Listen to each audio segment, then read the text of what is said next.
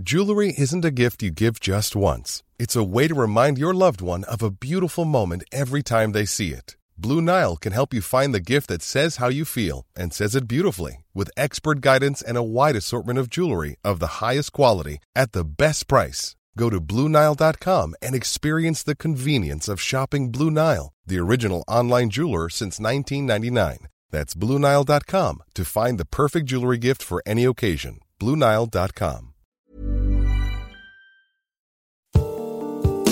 Avant votre épisode de Hex, je voulais vous parler de notre deuxième cerveau, le ventre. Et c'est pas moi qui vais vous apprendre que le ventre est un pilier de notre santé et qu'il régule à la fois notre peau, notre énergie, notre poids ou notre humeur. Mais c'est peut-être moi qui vais vous apprendre l'existence de Dijo, notre sponsor, qui propose des compléments alimentaires pour aider nos ventres à fonctionner un peu mieux. Dijo, c'est une marque française créée par deux amis d'enfance, Anouk et Lisa, et c'est la première entreprise dédiée au bien-être du ventre. C'est aussi une gamme complète de probiotiques et autres compléments fabriqués en France. Ça aussi, c'est important, surtout quand il s'agit de produits vivants, parce que oui, les bactéries, c'est vivant. Je vous recommande d'aller voir sur leur site dijo.fr, D-I-J-O. Vous y trouverez un test pour faire le point sur la santé de votre ventre. Et du 13 au 26 mai, vous bénéficierez de moins 20% sur les packs. Après, vous pourrez avoir des papillons dans le ventre. Mais en attendant, il est temps de retrouver une nouvelle histoire d'amour extraordinaire. Bonjour, je suis Agathe Le Caron. Bienvenue dans Ex, le podcast qui vous parle d'amour au travers d'histoires toujours extraordinaires. Quand la rencontre est évidente, pourquoi ne pas se dire je t'aime tout de suite? Pourquoi faire preuve de retenue quand on sait de façon sûre qu'on va commencer une grande histoire? Pourquoi faire preuve de pudeur? La pudeur, tiens, en voilà une question cruciale quand on tombe amoureuse d'un homme connu. Toutes ces questions, Vanessa ne se les est pas posées quand a commencé sa grande histoire, officiellement un beau jour à 17h17.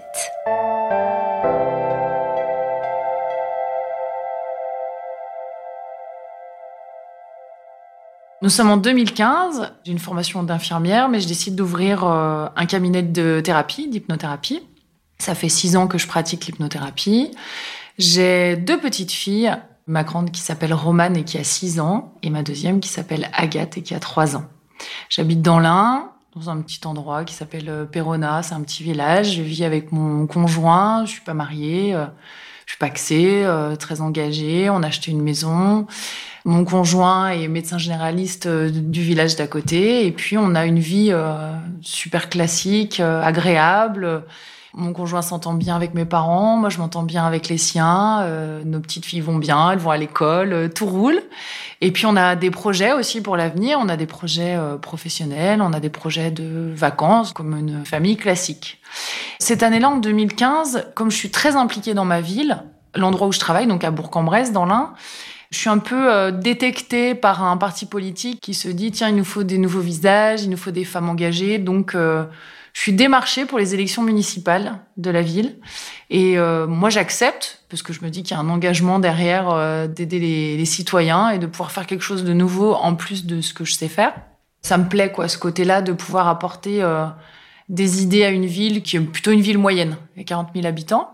J'ai une personnalité, euh, je suis très spontanée, très dans l'empathie. Euh, j'aime prendre soin des autres, des gens qui m'entourent. Je suis très famille aussi parce que j'ai trois sœurs. Donc on est quatre filles. Je suis très proche de ma mère, de ma grand-mère. Euh, j'ai des origines italiennes, donc on est très très très famille. J'aime le contact avec les gens, j'aime échanger, j'aime parler. Cette sollicitation politique me convient, mais je sais pas dans quoi je m'engage en fait. J'ai même pas vraiment d'étiquette en disant est-ce que je suis de droite, est-ce que je suis de gauche. Euh, je suis plutôt dans un objectif de je vais aider ma ville à grandir et je vais pouvoir m'engager dans quelque chose que je connais pas. Le fait d'être euh, novice dans un domaine, ça apporte plein de choses aux gens qui sont là depuis très longtemps. Et j'aime bien cette idée d'entrer en politique en tant que jeune femme, jeune mère aussi, active, parce que je travaille. Par cette histoire de parité, il leur faut des femmes de toute façon sur leur liste. Et la tête de liste est un homme ils me mettent deuxième. Donc quelque part, je suis la première femme de la liste. Ce qui est assez valorisant pour moi et, flatteur, sauf que je connais pas du tout le domaine de la politique. Mais ce qui veut dire que si cette liste-là, elle est élue, si elle passe, j'ai de fortes chances d'être euh, adjointe, maire adjointe, donc avec euh, des responsabilités. Donc on se prend une grosse raclée, hein, on perd au premier tour. Mais je me dis, euh, ça me plaît la politique, ça me plaît d'être au contact des gens, j'aime bien aller chez les gens discuter. parce que je suis quand même élue, parce que comme je suis deuxième de liste, avec le pourcentage, je deviens quand même conseillère municipale. Pour moi, c'est tout nouveau. Mais dans tout ce que je fais, je fais à fond, quoi. Donc, je prends vite des ambitions politiques plus grandes. Je me dis, tiens, et si j'étais conseillère départementale, euh, et si je m'impliquais un peu plus, et si euh, moi franchement je vise tout de suite euh, les législatives, je me dis pourquoi pas député, et pourquoi pas, et pourquoi pas. Il y a un événement important qui arrive en 2015, c'est l'élection du président. Il me demande quand même de prendre une étiquette, donc je décide de m'engager chez les Républicains. Et je décide de soutenir un candidat qui est ministre aujourd'hui, qui s'appelle Bruno Le Maire parce que je trouve qu'il a des valeurs intéressantes et c'est un candidat qui me plaît. Et il se passe donc des réunions politiques pour que chacun puisse soutenir son candidat, parce que c'est les adhérents en fait des républicains qui votent pour leur, euh, leur président. Et euh, il décide d'organiser dans l'un euh, une réunion politique avec un invité. Un invité pour pouvoir entraîner en fait une élection autour d'un président, mais cet invité ne vote pas le même président que moi. Cet invité soutient Nicolas Sarkozy. Et cet invité, c'est David Douillet. Donc il est invité dans l'Ain, euh, à Château-Gaillard. Il y a une espèce de réunion politique euh, où lui va prendre la parole. Euh. il fait un peu le tour des popotes, comme on dit. Il fait son petit tour pour dire euh, votez Sarko, quoi. Et l'idée, c'est de dire bah, tous ceux qui soutiennent l'autre candidat doivent aller à cette réunion pour dire bah non, votez pas Sarko, votez le maire. Moi, j'ai pas du tout envie d'y aller à cette réunion politique parce que je me dis, mais euh, en fait, ça me passionne pas d'être entre militants. J'aime pas ça. Ce que j'aime, moi, c'est être au contact des gens. J'ai pas envie d'y aller et euh, je décide de pas y aller. Et puis, euh, j'ai un copain qui me dit, écoute, si tu veux venir la veille, on a David Douillet qui vient faire le tour de la région. si tu veux venir, on a une petite soirée. tu es la bienvenue. Et je lui réponds, mais, mais j'en ai rien à foutre de David Douillet. et j'ai pas envie de venir à ta soirée et j'ai encore moins envie de venir à ta réunion du lendemain. Alors il me dit ah bah c'est bien dommage parce que si tu veux quand même réussir en politique, il va falloir que tu fasses ta place, il va falloir que tu rencontres des gens et il va falloir que tu sois présente quand même. Je dis bon bah je vais voir, euh, je viendrai peut-être le lendemain. Et je décide quand même d'aller le lendemain. Euh, c'était le 21 septembre. Alors que j'ai pas la mémoire des dates, donc c'est très drôle, je m'en rappelle. Et je décide quand même d'aller à la réunion. Mais j'y vais dans un esprit un peu euh, dire bon allez, je fais acte de présence. Et j'emmène avec moi mon père, et mon conjoint euh, de l'époque.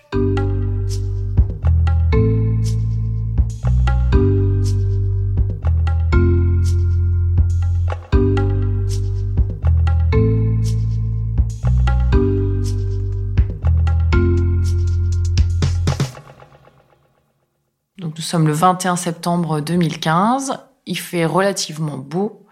À Château Gaillard, euh, c'est sympa. Euh, c'est bonne ambiance. Donc euh, je suis là-bas et puis je discute un peu avec tout le monde, je me sens bien et je me mets à manger un petit four. Et quand je me retourne, un petit four à la bouche, je tombe sur David Douillet qui arrive. Et je me dis, oh la vache. Et je m'arrête net avec mon petit four dans la bouche au fromage là.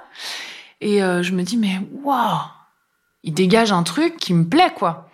J'ai pas vraiment mis de mots. Je sais pas si c'est sa taille, parce qu'il est assez grand, il fait 1m96, il est costaud.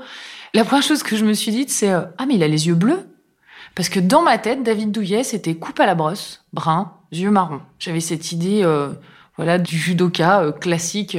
En plus, il était très connu, donc on le voyait souvent à la télé. Il avait fait les pièces jaunes avec Bernadette Chirac, donc je l'avais vu à la télé. Euh, pas du tout. Le mec, il arrive, il a les cheveux euh, à la Georges Clooney, quoi, un peu grisonnant, les yeux bleus. Je me dis, ah là, mais qu'est-ce qui se passe, quoi?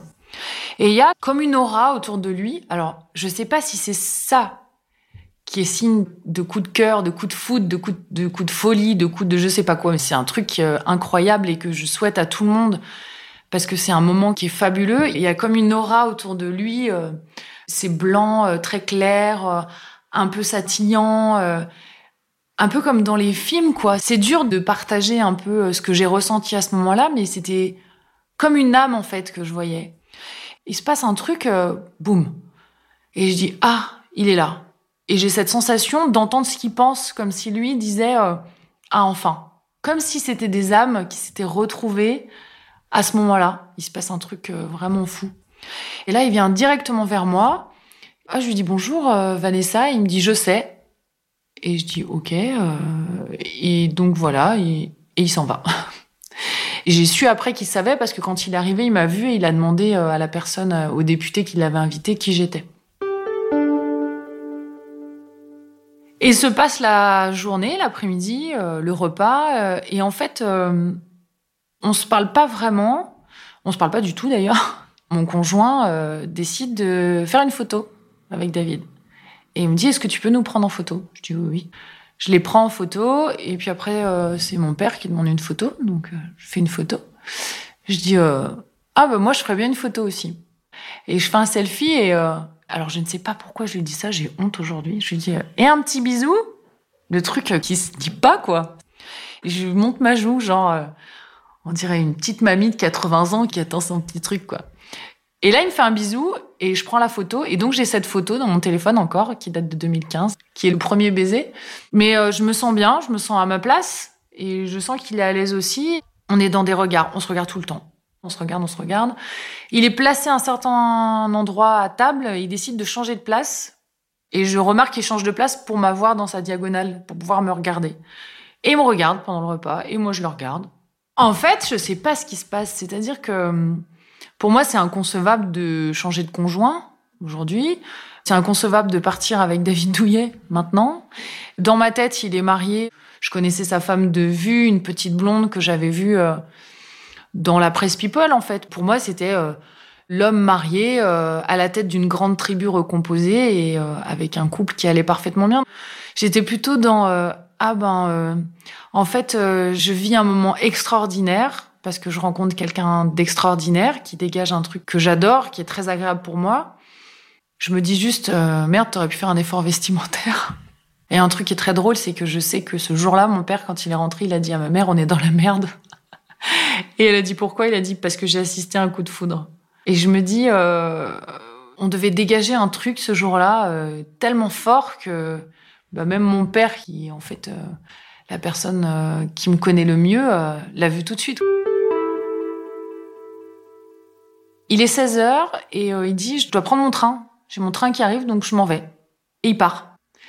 Et moi, là, je me sens pas bien, en fait. Parce que je ressens un vide au fond de moi et je me dis, tu lui as même pas parlé. Mais en même temps, euh, mais pourquoi tu veux lui parler? Enfin, là, il se passe un truc, je deviens un peu bipolaire là, à ce moment-là. J'ai la voix qui me dit, euh, mais t'aurais dû lui parler. Mais pourquoi tu veux lui parler? Mais il y a ton conjoint qui est là. Mais pourquoi? Mais qu'est-ce que tu vas faire? Enfin, ça devient complètement insensé. Sauf qu'il commence à me hanter en fait. C'est que je pense à lui tout le temps, tout le temps, tout le temps, tout le temps. Donc je commence à faire des recherches sur Internet qui il est exactement, ce qu'il a fait, je regarde des vidéos. On a 14 euh, ans d'écart. Je suis pas une fan de judo, donc euh, je sais que c'est un champion de judo. Pour moi, c'est judo, les pièces jaunes et un peu de politique. Voilà, je suis un peu là-dedans. Je l'ai pas suivi en fait dans sa carrière. Je sais pas euh, qui il est, ce qu'il aime, ce qu'il aime pas. Et en fait, quand je rentre chez moi, je commande tous les bouquins qui le concernent. Pareil, je regarde toutes les vidéos, je regarde la page Wikipédia, je regarde comment il a évolué euh, physiquement, je regarde tout ça. Je regarde pas ses combats, je me renseigne sur lui, mais je m'interdis d'être intéressée par lui. Parce que je sais que ça va me mettre dans un truc compliqué. Et je suis plutôt bien euh, avec mon conjoint, mes filles, euh, mon train-train, ma routine, mon truc, tout va bien, quoi. Trois, quatre jours après, je suis invitée à un match de rugby par le député en question qui invitait David à la réunion. Et je décide d'aller au match de rugby parce que j'aime bien le rugby et parce que pour moi c'est encore une opportunité pour faire des rencontres et pour euh, rencontrer les gens.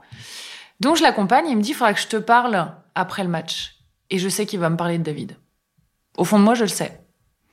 On monte dans la voiture et donc il a un message sur son téléphone qui dit Tu diras à Vanessa que si elle divorce, je suis dispo. Et donc c'est David qui a envoyé ça au député. Et je vois le message je réponds au député, bah déjà je suis pas mariée. Je sais pas pourquoi je dis ça, ça craint, ça se dit pas. Et puis en plus, bah, je trouve ça très flatteur, mais voilà, euh, je suis un trophée parmi tant d'autres pour moi, j'essaye de me rassurer en me disant, euh, voilà, c'est quelqu'un de connu, euh, il est venu dans une petite campagne et son objectif, c'est en fait de séduire une petite jeune et puis de, de s'amuser, quoi. Il me dit, non, mais je rigole pas, franchement, je pense que tu lui as tapé dans l'œil, il s'est passé un truc, il m'a posé plein de questions. dès qu'on est arrivé, il t'a vu, il m'a demandé qui tu étais, d'où le je sais qui tu es. Et il me dit, voilà, en tout cas, j'ai fait passer le message. Je lui dis, oui, bah, tu lui diras que c'est très flatteur. En fait, je pars de ce match de rugby, je me revois là dans la voiture, je suis euphorique. Euphorique. Je mets de la musique à fond, euh, j'écoute des chansons gays, euh, je suis euh, ben comme quand tu tombes amoureuse quoi en fait, c'est que d'un coup tu te dis waouh, je, suis amoureuse, c'est cool. Bah alors j'ai oublié mon conjoint, j'ai oublié que j'étais mère de deux enfants. J'ai envie d'en parler à tout le monde, mais je peux pas en fait, parce que bah, déjà j'ai personne à qui en parler. Puis euh, qu'est-ce que je vais aller raconter Je sais pas, donc euh, je garde ça pour moi. Et c'est un super moment en fait ce trajet en voiture parce que je suis toute seule avec moi-même et euh, je prends le temps de kiffer ma joie quoi. Je suis bien. J'arrive chez moi face à ma réalité, en disant oui quand même, descends là, calme-toi. J'arrive chez moi, je récupère mes enfants qui sont chez mes parents et je tâte un peu le terrain en fait. Et je dis à ma mère ah ben, euh, je crois que David Douillet, qui était à la réunion, je crois qu'il m'aime bien. Et là, ma mère, elle me dit, euh, oui, ben en même temps, euh, t'es jeune, t'es jolie, c'est normal qu'il t'aime bien. Puis tu sais, hein, les mecs connus, ils aiment bien un peu la chair fraîche, quoi, en fait. J'ai dit, ah bon. Je me dis, bon, super. Donc, j'ai pas de soutien à ce niveau-là.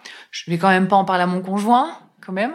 Mais je lui en parle quand même de manière un peu détournée. Euh, ça, je pense que c'est pour me rassurer en fait que je lui dis ça. Je lui dis euh, ah, je crois que David Douillet il m'aime bien.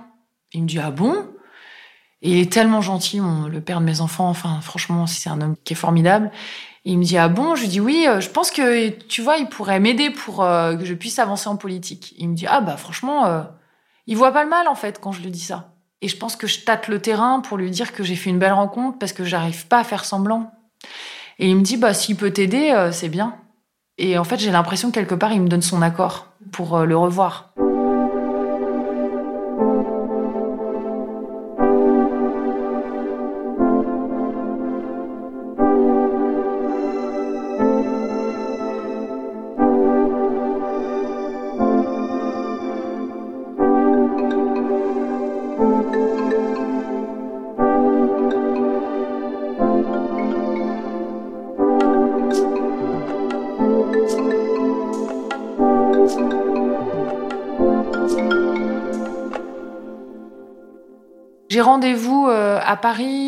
15 jours après euh, avec un député de l'Ain pour déjeuner, euh, pour parler politique. J'arrive à Paris, il n'est pas là, le député, il me dit bah, rejoins-moi à l'Assemblée.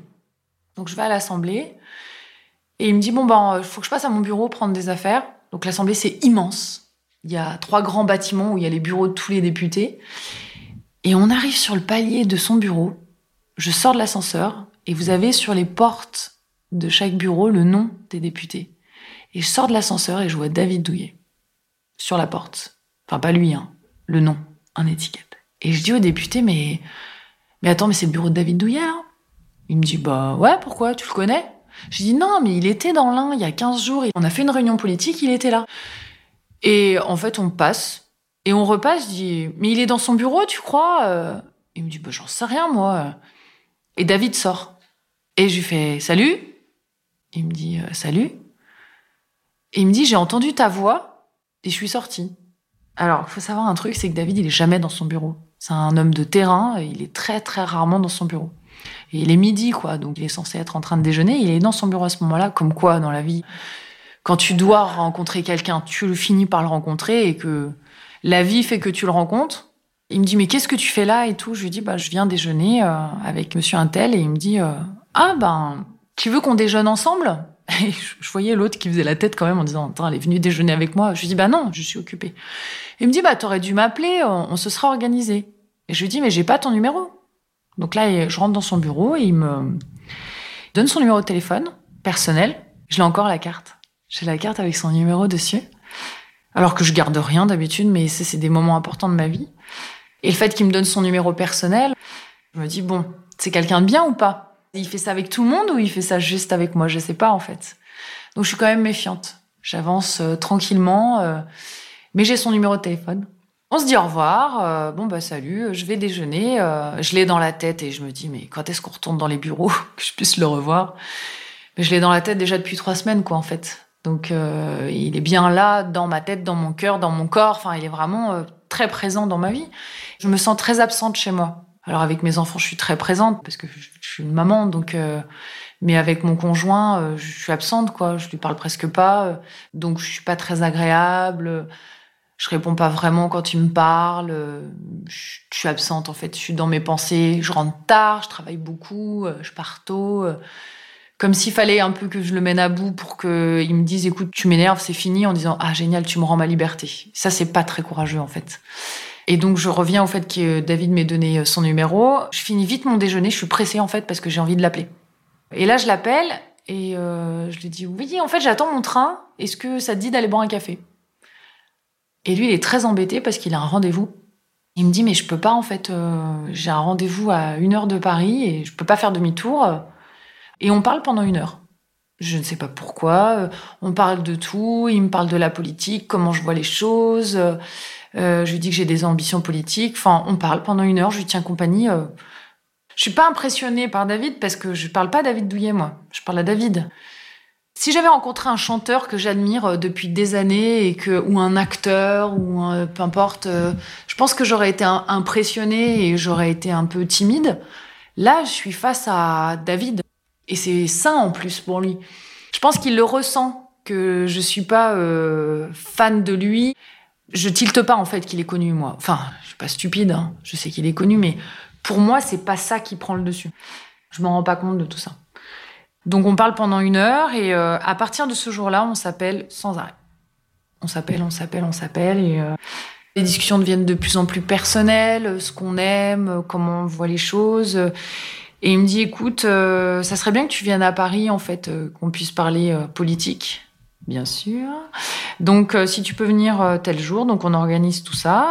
Et le jour où j'ai rendez-vous avec lui à Paris, euh, je me fais un film dans le train. Je me dis, Oh, le mec, il va arriver, il, va, il aura pris un chauffeur, le chauffeur va m'attendre, tu vas avoir un bouquet de roses à l'arrière, qui va monter dans un super endroit. Enfin, je suis vraiment dans un truc de prince charmant, puisque pour moi, j'ai rencontré l'homme de ma vie. J'arrive à la gare et je sors du train, il pleut des cordes, et là, il n'y a pas de chauffeur, il n'y a pas de prince charmant, il n'y a pas de cheval, il n'y a rien, il n'y a pas de cavalier, il n'y a rien du tout. Je suis toute seule. Sur le, quai de la gare, personne vient me chercher. J'essaye de l'appeler, il répond pas. Je me dis, mais c'est pas possible, quoi. Il m'a oublié. Ou alors il est en rendez-vous à l'Assemblée et malheureusement, ça a pris du retard. Je sais pas. Il y a eu un problème. Je lui fais un message, il répond pas. Deuxième message, il répond pas. Je me dis, bah tant pis, je vais prendre un taxi, je vais aller en direction de l'Assemblée. Je sais qu'il était à l'Assemblée ce matin et puis je vais bien le retrouver là-bas. Et pendant que je suis dans le taxi, il m'appelle et il me dit euh, Ah, t'es là? Ben ouais, bah rejoins-moi euh, au bar euh, en face de l'Assemblée. Je dis Ok, bah j'arrive. Et quand j'arrive, je sens qu'il y a un malaise en fait. Il est déjà avec quelqu'un, il parle politique. Et puis je vois qu'il est pas très très à l'aise par rapport à la fois d'avant où je l'avais vu. Il a toujours une manière de me regarder euh, amoureusement depuis toujours, quoi. Et j'ai pas de doute là-dedans, quoi. Mais je me dis, euh, il y a un problème en fait. Il y a un problème, mais je sais pas quoi. Son rendez-vous part, on boit un café, et puis euh, il me dit, ouais, bah en fait j'ai un rendez-vous ce matin, donc ben t'as qu'à venir avec moi. Je dis, oui. Je dis, est où ta voiture? Il me dit, non, mais je suis en moto, et moi j'ai peur de la moto à l'époque. Ah, j'ai dit, non, non, je monte pas sur la moto. Il me dit, si tu montes sur la moto. Je dis, non. Il me dit, si. Il me met le casque, il me dit, tu montes, sinon tu viens à pied. Et là, je me dis, waouh, le mec, il a un truc qui me plaît. Moi, j'aime bien ça, en fait. C'est-à-dire que je suis quelqu'un qui est assez autoritaire, spontané, j'ai un caractère très fort. Mais quand on me tient tête, ça me plaît, en fait. Quelque part, moi, je prends un peu comme un, un rôle un peu protecteur. Le fait de me tenir tête, de dire, bah, non, viens sur la moto, euh, tu risques rien et euh, ça ira plus vite, en fait, dans Paris. Donc, je monte sur la moto et on arrive, il a un rendez-vous.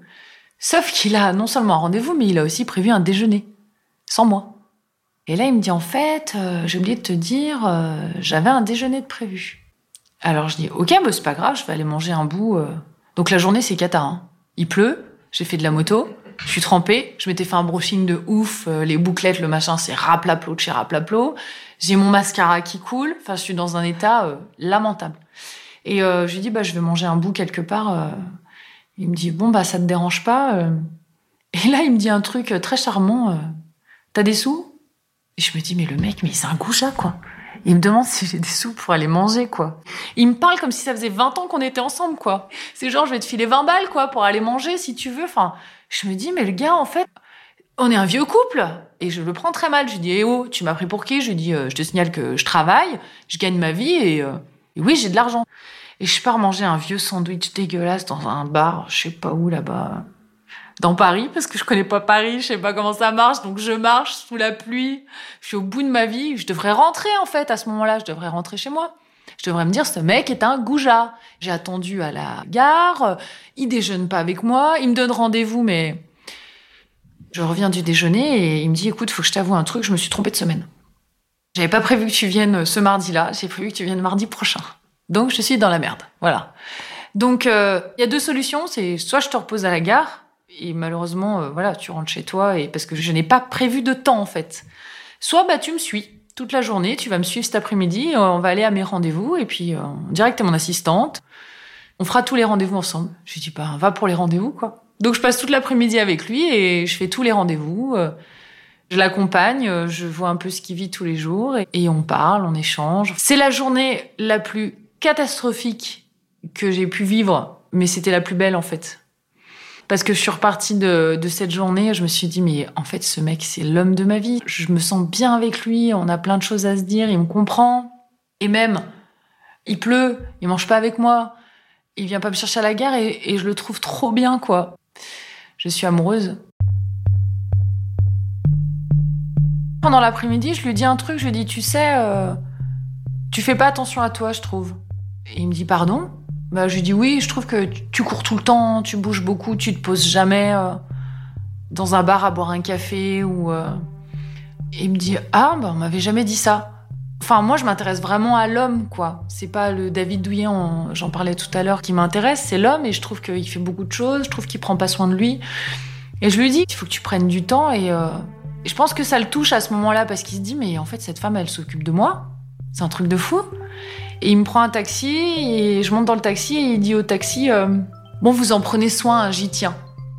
Et il ferme la porte. C'est magnifique, je vis un rêve en fait. Et le taxi me dit Ah, votre mari c'est David Douillet? Ah, je lui dis Non, c'est pas mon mari. Il me dit Ouais, c'est ça. Mais je lui dis Je vous dis que c'est pas mon mari. Il me dit Mais si, c'est votre mari. Et je dis rien. Et je me dis Waouh C'est fort ce qu'il me dit. Parce qu'il me projette dans le fait d'être la femme de David.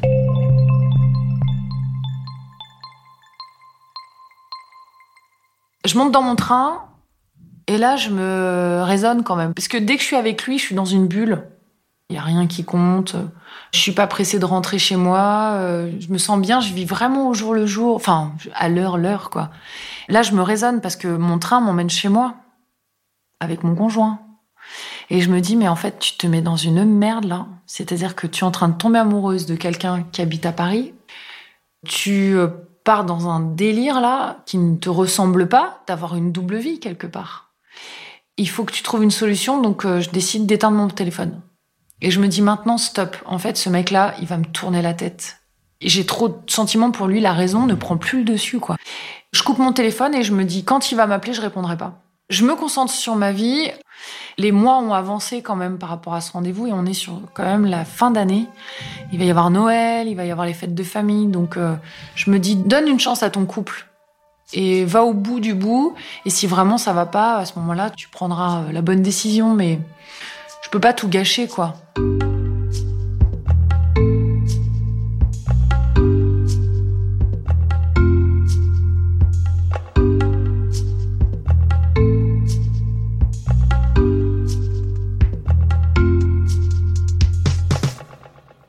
Je repars au travail le lendemain. Donc euh, mon travail, c'est que j'ai un cabinet euh, de thérapie. Donc mes patients m'appellent pour prendre rendez-vous, euh, pour décaler un rendez-vous. Et j'ai une petite pause à midi. Normalement, je travaille entre midi et deux et j'ai une patiente canule. Et donc j'ai une, une heure de pause. Et je vais boire un, un coup dans un petit bar en haut de mon cabinet. Et puis j'ai un appel anonyme. Donc je me dis, bah tiens, c'est soit pour prendre un rendez-vous, soit ma patiente qui m'appelle. Je décroche. Et en fait, c'est David qui m'appelle en anonyme. Alors je dis allô? Alors il me dit, oui, t'es bien rentré? Parce que tu réponds pas à mes messages. Je dis, oui, oui, je suis bien rentré. Il me dit, tu sais, je voulais dire, ah non, non. Je lui dit, tu vas rien me dire. Parce que là, ce que tu vas me dire, je sais ce que tu vas me dire. Et ça va me mettre dans la merde. Donc tu me dis rien. On va raccrocher et puis on va plus s'appeler et puis on va plus jamais se revoir. C'était une belle rencontre.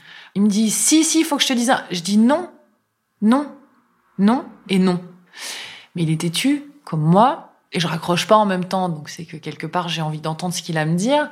Et il me dit euh, ah j'ai passé une journée formidable et euh, et tu sais euh, chez moi ça va pas trop. Ah je dis putain tais-toi tais-toi, je connais le truc de ça va pas avec ma femme. Mais moi, je suis pas une maîtresse, en fait. Moi, je suis pas quelqu'un qu'on prend comme ça pour s'amuser. Il me dit, mais de quoi tu parles, en fait? Je parle pas de ça, moi. Il se passe un truc, t'es la femme de ma vie. Et je lui dis, euh, et toi, t'es vraiment un gros connard, en fait. Il rigole. Je lui dis, bah ouais, parce que tu me mets dans la merde là maintenant, parce que moi, je ressens la même chose. Et je sais que tu ressens ça pour moi. Et je suis dans la merde. Donc il rigole et là on continue à s'appeler. Le lendemain, je reçois un énorme bouquet de roses blanches. Il me fait livrer ça au cabinet, donc il a la politesse quand même de pas faire livrer les fleurs euh, chez moi. Et ce bouquet, je le mets dans mon bureau et toutes mes patientes me disent euh, Qu'est-ce qui vous a offert ce bouquet? Je dis Ben, euh, bah, c'est quelqu'un. Ben, c'est quelqu'un qui vous aime beaucoup. Hein.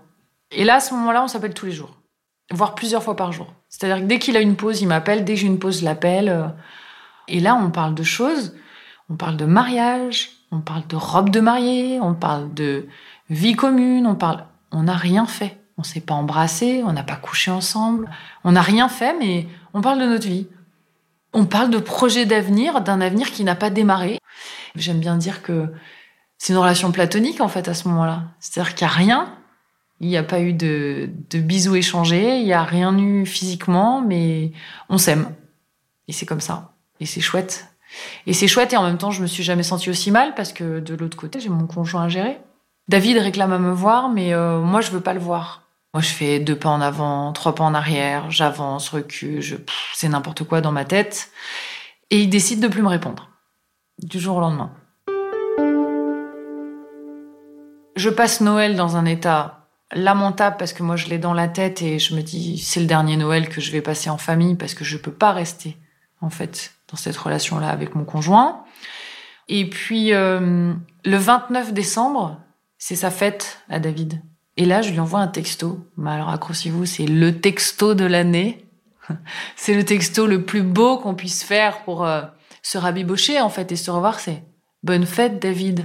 Point. Il ne me répond pas, mais c'est normal qu'il réponde pas à cette merde. c'est un message euh, pourri. Mais euh, c'est ma fierté qui parle aussi. C'est pour dire, je te souhaite une bonne fête, coucou, j'existe, mais en même temps, je vais quand même pas te dire que tu me manques. Début d'année, je reçois une invitation pour une réunion politique à Paris des nouveaux adhérents. Mais c'est très étrange parce que je suis pas nouvelle adhérente. Sauf que c'est signé par David Douillet qui est responsable des nouveaux adhérents. Et je me dis, en fait, il veut me revoir. C'est pour ça que je suis invitée euh, à la réunion des nouveaux adhérents. La réunion est prévue, mais il y a les attentats en fait au mois de janvier. Donc la réunion est annulée, ce qui est normal. Et moi, je fais une crise de nerfs parce que la réunion est annulée. Mais je tape un scandale. C'est inadmissible. Je suis chez moi, je suis là, je gueule. Et tout le monde me regarde en disant mais qu'est-ce que t'as en fait? C'est juste une réunion. Mais sauf que moi je joue ma vie à cette réunion parce que j'ai prévu de lui déclarer ma flamme vraiment de plus reculer et lui dire que voilà, je suis prête quoi en fait. La réunion est annulée et il me fait un texto quand même en me disant euh, tu as vu la réunion est annulée et je lui réponds mais qu'est-ce que j'ai bien pu te faire pour que tu m'ignores comme ça en fait. Il me répond je te respecte tellement que je ne veux pas m'immiscer dans ta vie. Je sens que tu es bien euh, dans ta vie avec ton conjoint, tes filles. Je veux pas mettre le bazar, donc je te laisse je pourrais dire que j'ai rencontré la femme de ma vie, mais euh, je respecte ton choix en fait. Je peux en parler à personne. Je peux pas en parler à mes copines, je peux pas en parler à ma famille. Alors, je peux pas en parler pour deux raisons. Je peux pas en parler parce que bah, je suis en couple, et puis je peux pas en parler parce que c'est David Douillet. Et on va me prendre pour une folle. On va me dire, mais qu'est-ce que tu racontes en fait? Tu fais un film quoi. Puis quelque part, ça m'arrange parce que comme ça, euh, personne n'y va de son analyse quoi, en disant c'est bien, c'est pas bien. Je suis face à moi-même. Je marche en ville et je me dis, mais qu'est-ce que j'aimerais fermer les yeux et les rouvrir dans quelques mois en me disant c'est fait, j'ai rangé ma vie et je sais où je vais. Et je reçois un message d'une nouvelle réunion finalement qui est repoussée au mois de février. Et donc là, euh, je me dis là c'est le moment là. Donc là je me sape de la mort.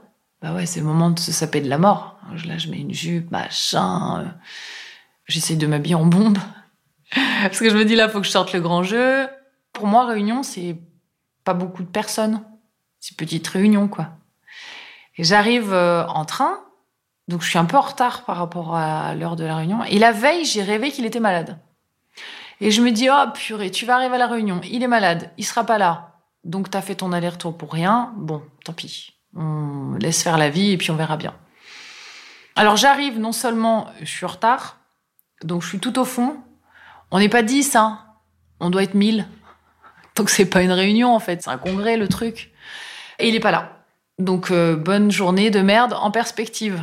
Moi je suis sapée de la mort, euh, brochée, euh, tout maquillée, mais il est pas là. Et puis au bout de 30 minutes, il arrive en disant pardon, pardon, je suis en retard parce que j'ai été malade. Et il s'assoit. Et moi je suis tout au fond de la salle. Hein. Non seulement je vois pas les gens qui parlent, mais personne me voit et je me dis bon, bah, ça sert vraiment à rien je vais rentrer chez moi, je vais reprendre ma vie et au moins euh, la vie aura décidé pour moi. Et puis euh, le président du parti dit euh, écoutez, on va faire une deuxième partie. On est... J'aimerais que les journalistes sortent. Je veux pas que vous, que vous entendiez ce qu'on a à se dire. Et là, je me dis waouh, là c'est le moment d'aller devant parce que les journalistes ils vont se poser. Et moi, je me faufile et je vais devant. Et là, tac, je le vois en diagonale. Il est face à moi. Il me regarde pas. Et je le regarde et il me regarde pas. Et je lui fais un petit coucou avec la main euh, le long du corps, quoi. Coucou. Et là, c'est pas lui qui me répond. C'est un autre mec qui prend la parole, qui me fait coucou. Coucou. Je dis, oh putain, c'est pas le bon qui me fait coucou. Et je le regarde et il me regarde pas. Et je le regarde et il me regarde pas. J'attends, j'attends, j'attends. Je me dis quand même, je vais aller le voir à la fin, je suis pas venue pour rien, quoi. Et là, il arrive et euh, il me serre la main. Je le regarde avec mes yeux noirs, genre, tu te fous vraiment de moi, en fait. Et je pense que mon regard est tellement perçant qu'il me baise la main et il me dit euh, Excuse-moi, comme je suis malade, je vais pas te donner mes microbes. Là, j'ai Ouf Il rattrape le coup parce que là, il est quand même. Il est mal barré, quoi. Il me dit euh, T'es toute seule? Je lui dis Non, non, je suis avec un quart de pote, là. On est venu, on est une vingtaine. J'ai dit Bien sûr que je suis toute seule. Je suis un peu agressive, en fait. Parce que je me dis euh, Il fait exprès, en fait, de m'ignorer. Ça m'énerve un peu, quoi. Il me dit Bah, si tu veux, on va boire un café. Je dis Oui, j'ai des choses à te dire. Et il me dit euh, oui, ok, on y va. En fait, c'est là que j'oublie que c'est David Douillet, c'est que je sors du bâtiment avec lui, mais tu, peux pas aller d'un point A à un point B avec lui. T'es arrêté toutes les cinq minutes. Je peux faire une photo, je pourrais avoir un autographe, je peux faire un selfie. Donc en fait, là, je subis le truc. Je me dis, mais en fait, c'est ça. On va s'arrêter toutes les cinq minutes. Je vais pas pouvoir euh, lui parler. On se pose à un bar. Et euh, alors là, c'est très drôle. Je citerai pas son nom, mais il y a un journaliste connu qui arrive et qui dit euh, Je peux boire un café avec vous? Et moi, je le regarde et dis un... Oui, mais bon, ça nous déchire un peu le cœur parce qu'on a des choses à se dire, mais on peut pas dire non, donc il s'assoit. Et puis il dit à David Oh là là, mon caméraman, il a flashé sur ta copine là. Faut que tu lui présentes. Et là, David, il se fâche, il lui dit Ah non, mais elle est prise.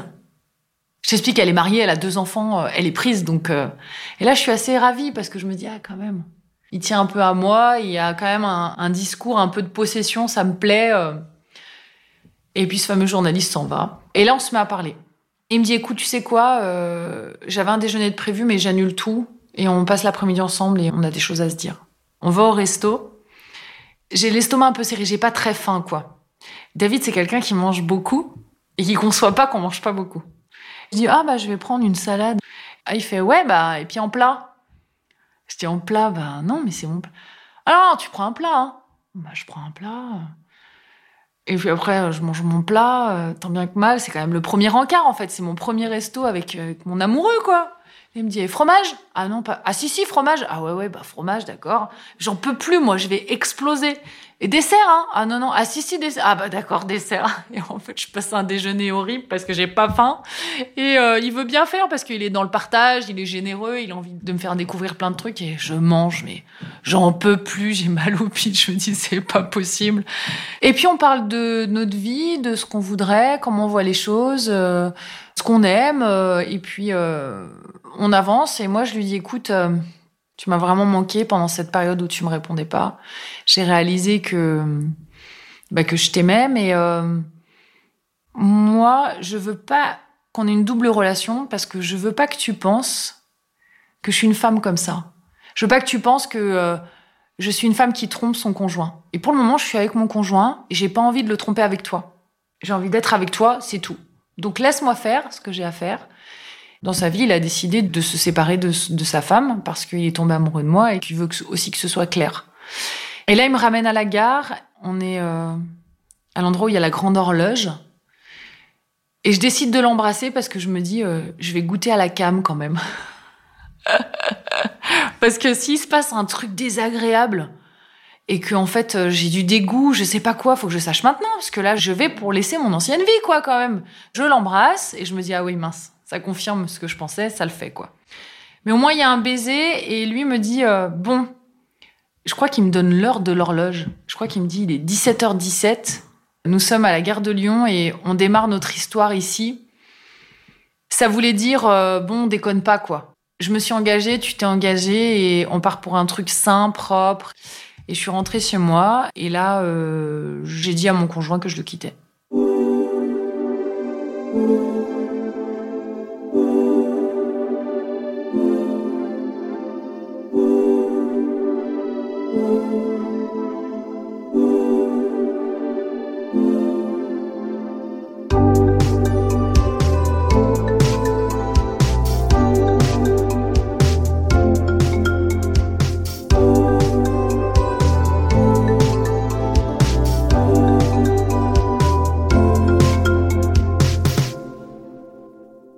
C'est pas facile, hein, parce que être quitté, c'est pas facile.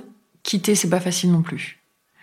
Parce que, euh, en fait, euh, moi, j'ai eu des enfants avec cet homme-là, euh, donc c'est important pour moi, il est important dans ma vie. En fait, j'avais pas d'excuse pour le quitter, et je trouve qu'on dit toujours que ceux qui larguent, c'est facile, et que, en fait, c'est toujours les connards qui larguent. Mais moi, je trouve ça hyper courageux de larguer. Parce que larguer, c'est laisser la liberté à l'autre. C'est être honnête avec l'autre et dire maintenant dans ma vie, en fait, tu me conviens plus. Je t'ai aimé, euh, on a eu ce qu'on a eu, mais aujourd'hui, ça s'arrête là. Je voulais pas lui mentir parce que c'était pas une pause, c'était un arrêt.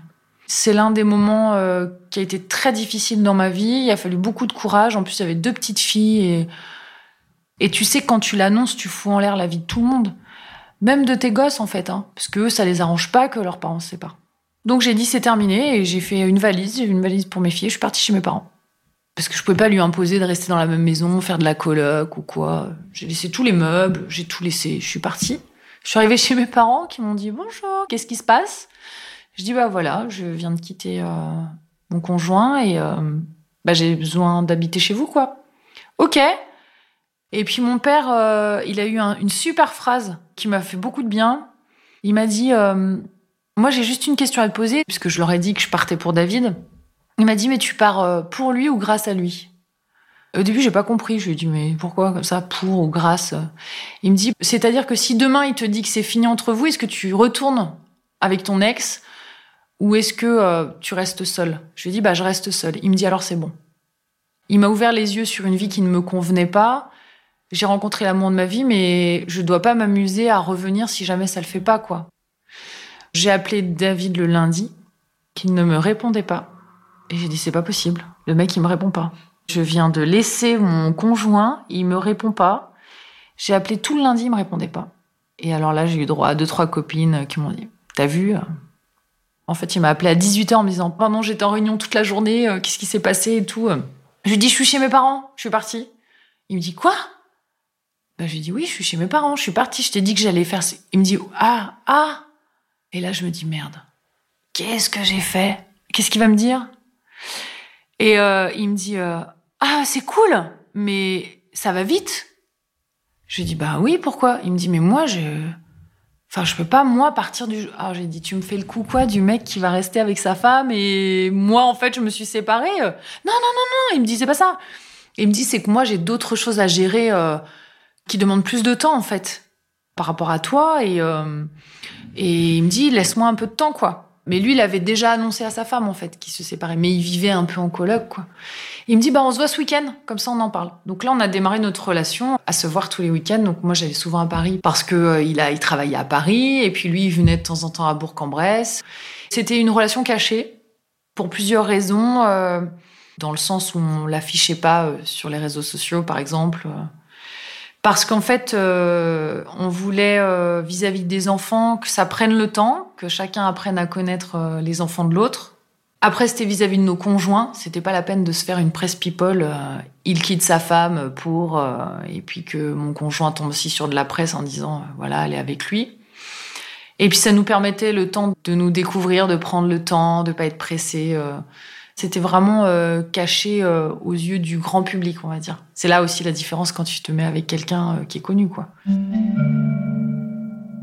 J'ai décidé euh, au mois d'août d'emménager chez lui sur Paris parce qu'il avait des obligations. Alors, je démarre ma vie avec David en 2016. J'arrive avec mes deux petites filles euh, qui vont chez leur papa un week-end sur deux. Lui, ses enfants sont grands, donc euh, ils vivent plus à la maison. Ça se passe bizarrement parce que j'arrive donc à Paris. Moi, Paris, c'est pas dans mes gènes, quoi. Je suis paumée. Il y a trop de monde. Il y a trop de bruit. Il y a trop. Il y a un gros changement dans ma vie et en plus je suis avec quelqu'un qui est connu. J'oublie qu'il est connu moi. C'est-à-dire que en fait, euh, je suis en ville, je suis avec lui euh, et en fait les gens viennent demander des photos et j'oublie. Et à chaque fois on me remet dedans quoi. Je dis ah oui c'est vrai que il est connu, c'est vrai. Il faut que j'accepte ça parce que moi je le veux pour moi toute seule. Ça c'est difficile au début en me disant en fait euh, je suis jamais tranquille avec lui. Je suis dans un resto, je suis pas tranquille. Parce qu'il est plus que connu, David. Il est aimé des gens aussi. Et il les aime. Il est très généreux. Il refuse jamais une seule photo. Il refuse jamais un seul autographe. Donc, euh, je rentre dans cette vie-là où euh, je dois accepter euh, d'être dans un train et puis que les gens écoutent ma discussion, ma conversation. Je dois accepter de me faire prendre en photo en cachette. Je dois accepter de me retrouver un matin dans Ici Paris. En fait, je l'aime tellement et notre relation, elle est tellement pure que gérer les médias, euh, gérer la presse, euh, pour moi, euh, c'est difficile au début. Parce que je me dis, mais ils vont jusqu'où? Ils vont faire quoi? Comment ça marche? Ouais, je trouve ça un peu intrusif. Et puis en plus, on veut rapidement un bébé, donc je tombe enceinte au bout de quatre mois de relation, donc je commence déjà à avoir un peu de ventre. Quand je publie des choses, alors je découvre, je publie une photo de moi sur mon Facebook à l'époque, parce qu'on utilisait beaucoup Facebook. Puis j'ai un petit peu de bide, quoi, parce que je suis enceinte de blanche. Et là, je vois que c'est repris dans la presse, quoi. Que je suis enceinte. Et je me dis, waouh, c'est quoi ce truc? C'est-à-dire que quand je vais mettre une photo, on va l'utiliser et on va en faire un article. Donc il faut que je fasse attention. En fait, en étant avec quelqu'un de connu, je deviens une personne exposée. Donc il faut que je gère ce que je publie.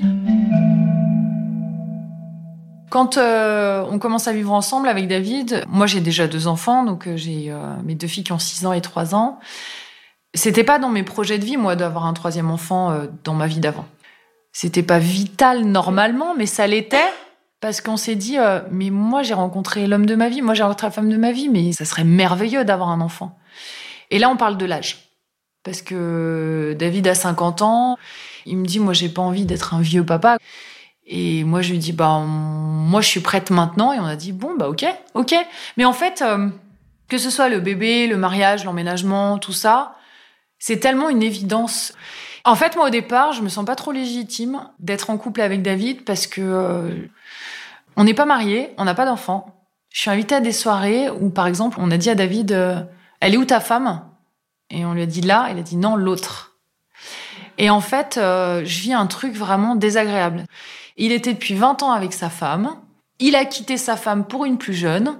Donc euh, j'ai un peu cette posture de la petite nénette qui est là et qui est venue le dragouiller et qui voulait un mec connu. Euh.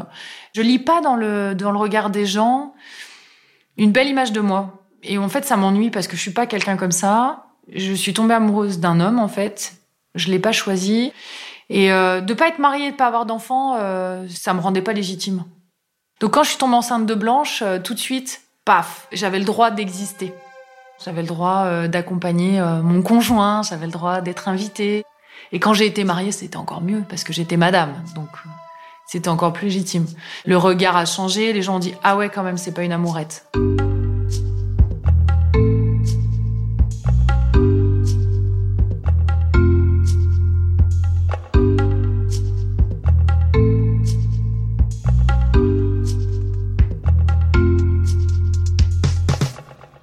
On est resté deux ans à Paris et il a bien compris que j'étais complètement déracinée. Moi, j'adore Paris euh, pour le travail, j'adore Paris pour euh, venir quelques jours, mais vivre à Paris, c'est compliqué pour moi. J'aime bien ma campagne, j'aime bien mes repères.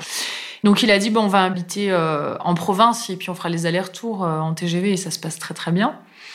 Et aujourd'hui, ben, on vit avec nos trois filles, donc qui sont grandes maintenant, parce qu'on a Romane qui a 14 ans, Agathe qui a 11 ans et la petite Blanche qui a 6 ans. Et on peut dire euh, qu'on a vraiment trouvé un équilibre de vie. Parce que bon, on est toujours euh, autant amoureux. Euh, c'est encore mieux, c'est de mieux en mieux parce que on, se crée des souvenirs ensemble. C'est ça qui me manquait au début. On a un regret, c'est de pas s'être connus plus tôt. Et on a perdu beaucoup de temps, donc on essaye de rattraper aujourd'hui. On se crée des souvenirs, donc plus les années avancent et plus c'est chouette parce qu'on est en train de créer notre propre vie avec nos amis aussi. On commence à avoir des amis communs. On a des projets professionnels communs aussi, et puis on a aussi chacun euh, nos projets. Euh, on a appris à, vivre aussi avec l'écart d'âge, parce y a un décalage sur plein de choses. Lui, c'est des choses que moi je ne sais pas, et, et moi, quelquefois, euh, je suis plus jeune, mais j'ai un comportement de plus vieille. Donc aujourd'hui, on peut dire qu'on a un équilibre dans notre couple. Moi, je gère parfaitement sa notoriété. Je gère parfaitement l'exposition qu'on peut avoir tous les deux et je prends même du plaisir à ça. Je trouve ça super sympa de pouvoir faire des émissions télé ensemble. Ah, vous êtes un couple, on adore. Ah, on est content de vous avoir vu. Ah, on aime bien ce que vous dégagez. Et ça, pour nous, c'est très important parce que ça veut dire que ce qu'on dégage, c'est ce qu'on vit. J'ai accepté de raconter mon histoire parce que déjà la première chose, je trouve que on raconte beaucoup d'histoires euh, de drame et euh, on a besoin d'avoir des belles histoires. J'ai besoin de le mettre en avant pour, euh, un, donner de l'espoir et deux, pour dire, il y a des choses qui se passent bien et faites confiance à la vie. Il y a aussi une volonté de dire, euh, je suis la femme d'homme et pas que, parce que les femmes de, elles prennent pas beaucoup la parole, peut-être par peur du jugement, peut-être par peur de trop révéler des choses sur leur vie et que ce soit trop intrusif aussi, je sais pas, mais j'ai envie de dire, mais prenez la parole. Allez dire, euh, je suis la femme d'homme et pas que. Moi, je le dis sur mon Insta, je suis la femme de David Douillet, mais pas que, c'est dans ma bio. Euh, parce que ça veut dire, euh, oui, oui, je suis là. Et grâce à lui, vous me voyez. Mais allez voir ce qui se passe, vous allez voir, peut-être que c'est un profil qui peut être intéressant à découvrir. Et en plus, moi, je m'accomplis euh, professionnellement. Euh, j'ai sorti un livre qui s'appelle Second Souffle chez Michel Lafon euh, cette année, qui marche très très bien, où je raconte des histoires de patientes. J'ai créé ma marque de thé qui s'appelle Madame Thé. J'ai plein plein d'envies, plein de projets. Et puis il y a aussi mes projets avec mon mari où je suis son agent, je gère ses contrats, je gère ses apparitions télé. On avance ensemble et aussi séparément. Et ça, c'est aussi un témoignage que je voulais faire passer où la femme d'aujourd'hui, elle peut être fusionnelle avec son mari, elle peut être folle amoureuse de son mari et, se laisser porter un petit peu par euh, ce mari euh, protecteur et être super indépendante d'un point de vue professionnel, d'un point de vue personnel. Je pense qu'on on peut trouver un équilibre aujourd'hui. Hein. Être une femme indépendante et en même temps être une femme euh, amoureuse.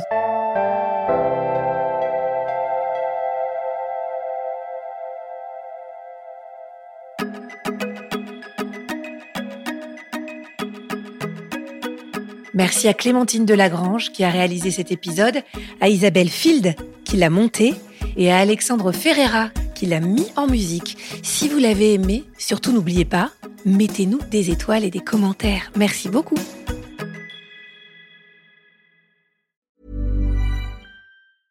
Mom deserves the best, and there's no better place to shop for Mother's Day than Whole Foods Market. They're your destination for unbeatable savings, from premium gifts to show-stopping flowers and irresistible desserts. Start by saving 33% with Prime on all body care and candles. Then get a 15-stem bunch of tulips for just $9.99 each with Prime. Round out Mom's menu with festive rosé, irresistible berry chantilly cake, and more special treats. Come celebrate Mother's Day at Whole Foods Market.